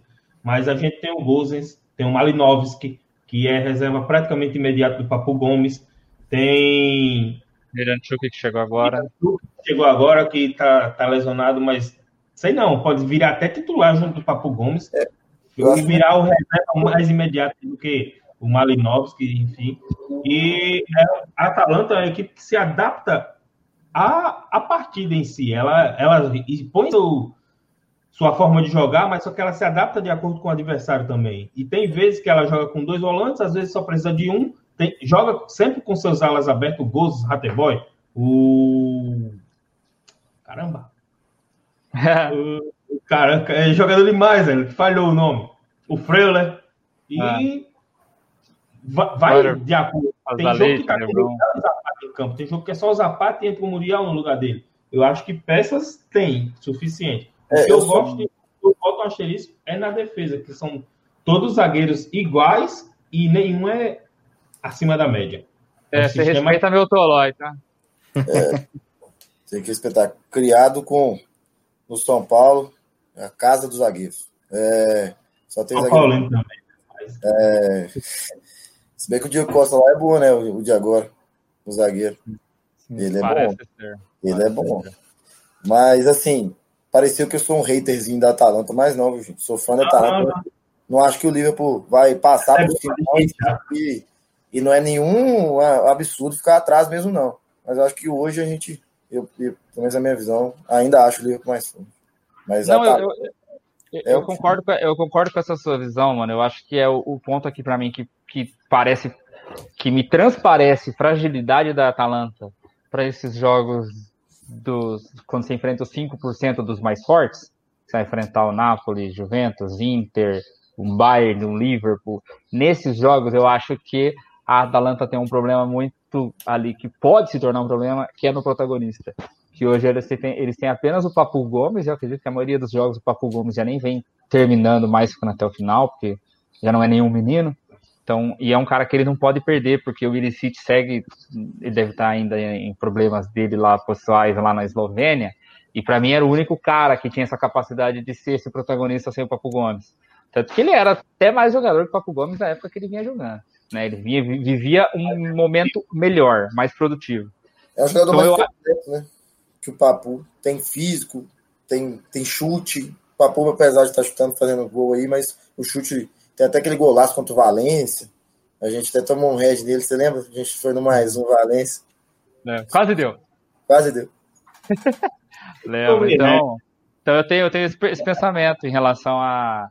Aí a, o Papo Gomes não tá, é igual o que a gente falou do City com o De Bruyne. Se o Papo Gomes não tiver, a gente vai depender que o Alexei Miranchuk que chegou agora, que o Marinovski consiga fazer essa função de fazer o time andar. E não sei se eles vão conseguir fazer eu contou com o Gustavo e com o Matheus também. É, eu, inclusive, falei aqui muitas vezes, né, que acho que o Liverpool piorou demais. Coloquei ele fora do G4 lá na, na Premier League. É, mas, assim, não é que ah, o Liverpool acabou, o Klopp não sabe mais nada. O Liverpool manteve o elenco. E aí tem aquilo que o Gustavo sempre falou, né? Que ele falou muito do Manchester United e do Ferguson que quando era campeão trazia três peças para dar gás para o elenco. E eu acho que era justamente isso que faltava para o Liverpool, por isso que eu estava tão desacreditado dele, porque claramente seria um elenco sem gás, sem motivação nem nada. Aquilo que aconteceu contra Aston Villa de 7 a 2 é muito por conta do que o Gustavo falou também. O Liverpool joga com uma defesa muito alta, exige uma alta intensidade. Então, talvez por estar no início de temporada, você vê que toda hora os caras do Aston Villa saem na cara do gol, mas é, o time é muito forte, é, trouxe bons reforços aí é, com o Diogo Jota e com o Thiago Alcântara, e eu acho que ele vai sobressair da Atalanta. A, a, nossa amostragem da Atalanta contra times grandes, principalmente fora da Itália, né? Claro, é muito pequena. Nós vimos aquele jogo contra o PSG apenas, que foi um jogo único, outro formato que eles fizeram uma partida quase impecável e jogaram muito bem, mas é, to tomaram uma virada no final. Então, assim, fica difícil saber o que esperar da Atalanta contra um time grande na, da Itália. Na temporada, na temporada, passada eles enfrentaram o City. O City é grande? Onde que, que tá para marcar? No âmbito da Europa, acho que não, né? A gente não tem porque foi a primeira vez que ela disputou uma competição internacional. Sim. Fica, ela for teve... histórico, fica difícil de analisar. E é. ela teve toda a dificuldade de ter que jogar no San Siro e tudo mais. Sim. Só para defender a gente, melhor, vocês, vocês fizeram um podcast falando que o Liverpool vai ficar fora. Eu também gravei um GTV lá para trás falando que o Liverpool podia ficar fora, mas foi antes das contratações. Foram primordiais, primordiais. Esqueceu de falar do Simicas, o lateral, mas era assim, era uma posição que se não contratasse era um absurdo porque estava jogando com o Milner, era o único reserva para jogar nas duas e aquela confusão. Então, assim, é uma, é uma contratação que dá um alívio para a gente que torce. Tem um cara. Eu acho que o Jota é até mais importante que o Thiago, por mais que o Thiago tenha todo esse, esse plus. Mas o Jota é um cara que se mostrou, os números dele são muito bons, como até às vezes, até como reserva, às vezes, No, ele não era titular absoluto no Wolves, era um cara que jogava muito, fato, mas às vezes foi muitas vezes até reserva e tem números muito bons e começou muito bem. E o Liverpool hoje, na minha visão de torcedor, apostador, tem uma mané dependência. É um cara que, quando não joga, o Liverpool cai muito, mas muito mesmo. Por mais que tenham jogadores muito bons, mas o Mané é um cara diferente e, e não tinha reserva, não dá. Dá pra você tirar o Mané, o melhor cara do time, colocar o Origi, Minamino, não dá. Tinha o Chamberlain que fazia jogos ok, né? Vamos, vamos terminar nesse ok aí.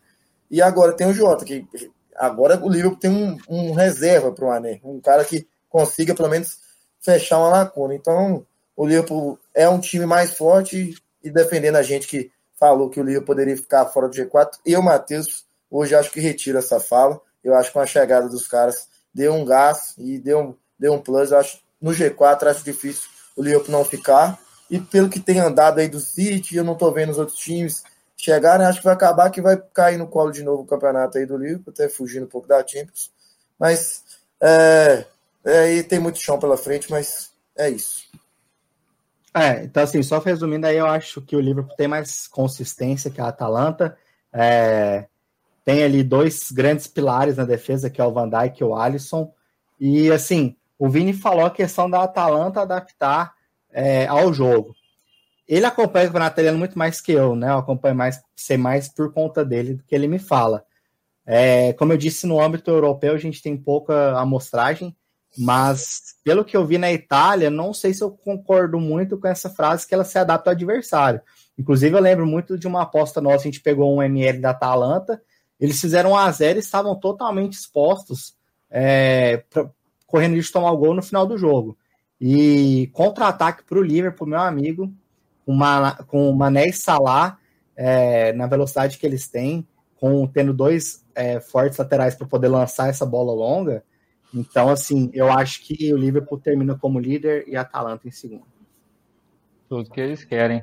Acho que o que eu quis dizer sobre se adaptar é, é a questão do meio campo, de como ele se comporta.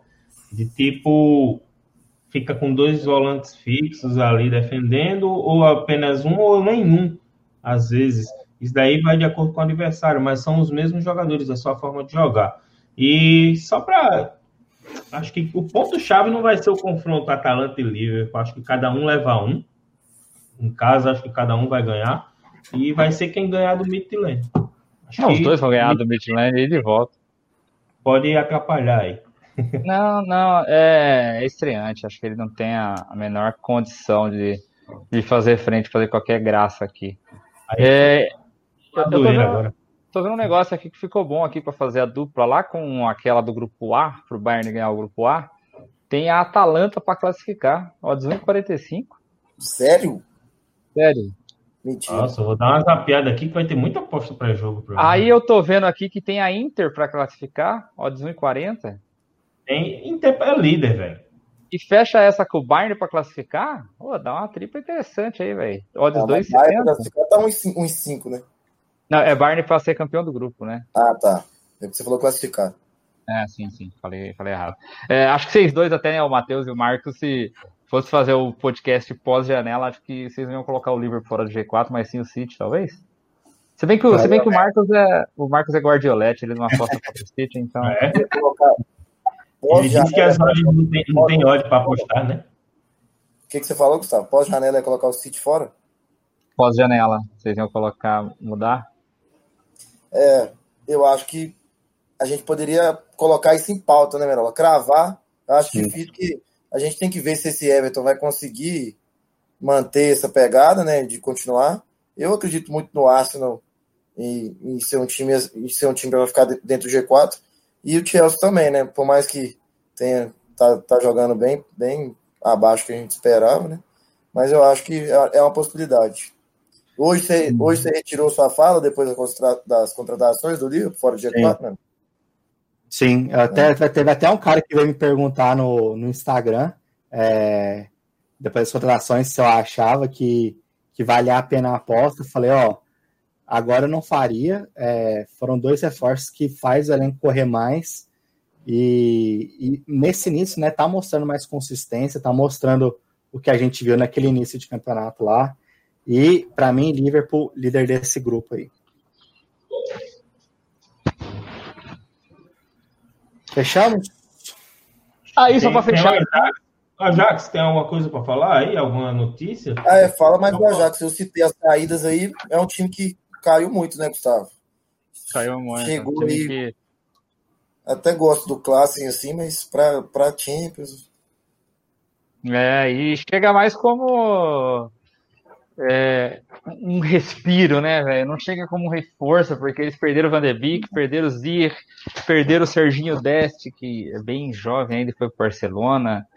E aí vai apostar. Chegou o Anthony agora, né? O, o David Neres já vem em um período meio que de queda na temporada passada, vinha perdendo bastante espaço no Ajax, deixando de ser titular e tudo mais.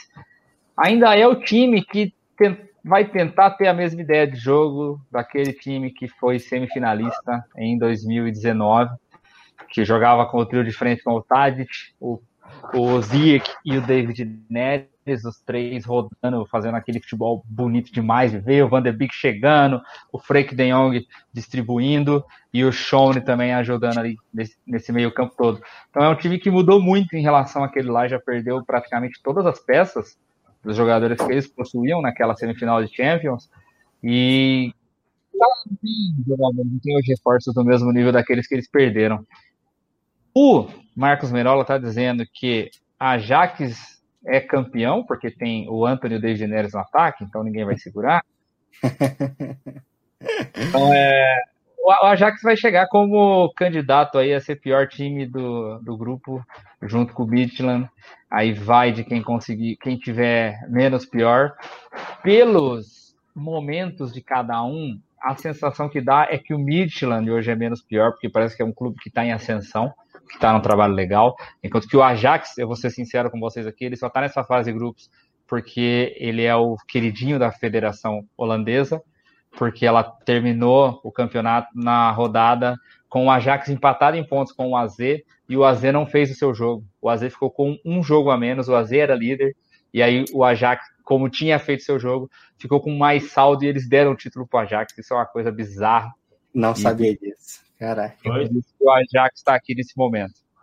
O AZ então... entrou com a justiça, tudo, querendo que ocorresse pelo menos só o jogo dele e, e a justiça não, não a justiça da, da, da Holanda não, não autorizou, não apoiou. Apenas deu como encerrado e pronto. Foi na época da pandemia. Foi um dos primeiros campeonatos a dizer que não ia voltar. E acho que foi o primeiro das grandes ligas. E aí decidiu que o Ajax era campeão e pronto. Exato. Campeão, campeão não, com a vaga, né? É, eu acho que não teve campeão, exato. Acho que não teve campeão e aí ficou com a vaga, mas foi, foi dado terminado em primeiro. Acho que foi um negócio assim mesmo. Não, e... não, foi dado como campeão, foi dado como campeão, porque teve no, eu vi no Instagram do Ziyech, que eu já seguia ele, né? O Chelsea já tinha anunciado. Aí eu comecei a seguir. Aí eu vi na, no Instagram dele ele comemorando o título. Então e teve, assim, teve esse roubo aí. Só para lembrar aquele Ajax que foi semifinalista, todas as peças ali funcionavam bem, mas todas elas, depois que se separaram, não, não renderam. Acho que não consigo botar um aí que conseguiu render igual como jogava no Ajax. É, acho que o único que, que saiu que tá jogando bastante é o Frank de Jong, né? E teve bastante problemas físicos no Barcelona.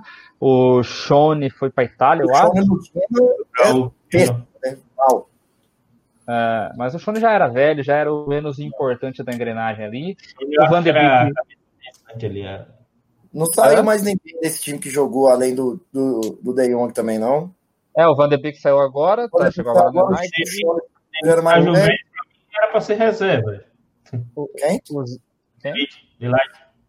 Ah, o Delight. Ah, é o Delight, é verdade. É. Ele, não é, ele não é melhor que o Demiral. O Demiral é o zagueiro titular ali ao lado do Bonucci. E agora o Demiral Bonucci que é ali. É. E o outro que saiu desse time foi o Zia também. O Zia que nem estreou pelo Chelsea ainda. Eu acho que vai ser interessante pegar uns handicaps aqui a favor do Liverpool e da Atalanta, viu? Porque o Ajax e o Midland jogam de forma ofensiva nos seus campeonatos, então eles não vão ter a menor capacidade de tentar se defender contra essas máquinas trituradoras de defesa que vão vir para cima deles. As casas de aposta nos derem, né? H-3 está de valor. Aí é jogar pelo. Eu queria, queria falar um negócio com vocês, com o Matheus, principalmente que é torcedor do Liverpool, e o Marco que acompanha aí a apostadora da Premier League. É, eu não vi né, o jogo do Liverpool com Aston Villa, já estava indo para a estrada, mas eu vi o VT, os melhores momentos. E, cara, o que, que, foi essa partida do Van Dijk? Assim, o Van Dijk é o cara que eu mais gosto do Liverpool, eu sou fã, mas realmente começou a falhar.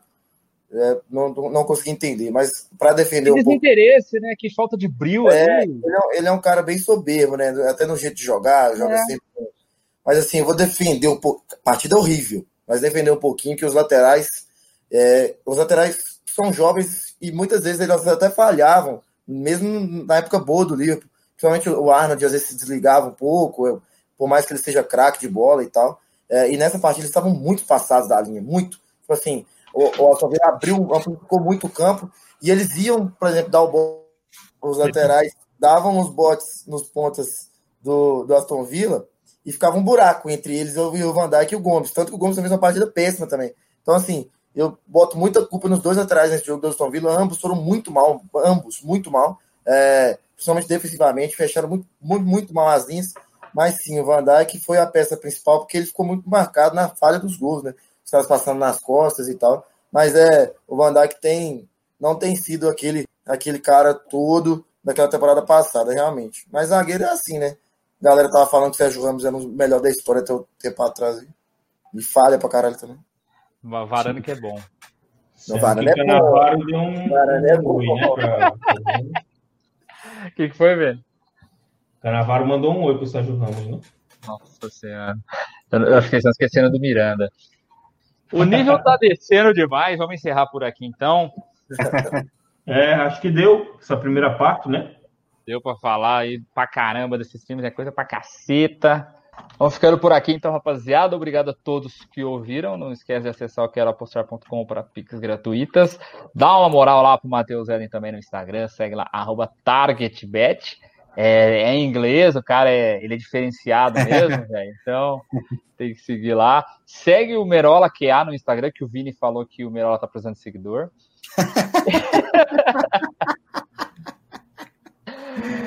ai, ai. E segue é. também, né, Gustavo? Porra. Não, você não tá precisando de seguidor, é só o Merola. Não? Só o Merola. Então é isso, galera. Valeu aí. É, essa é a primeira parte. Vamos gravar a segunda aí com os outros quatro grupos restantes.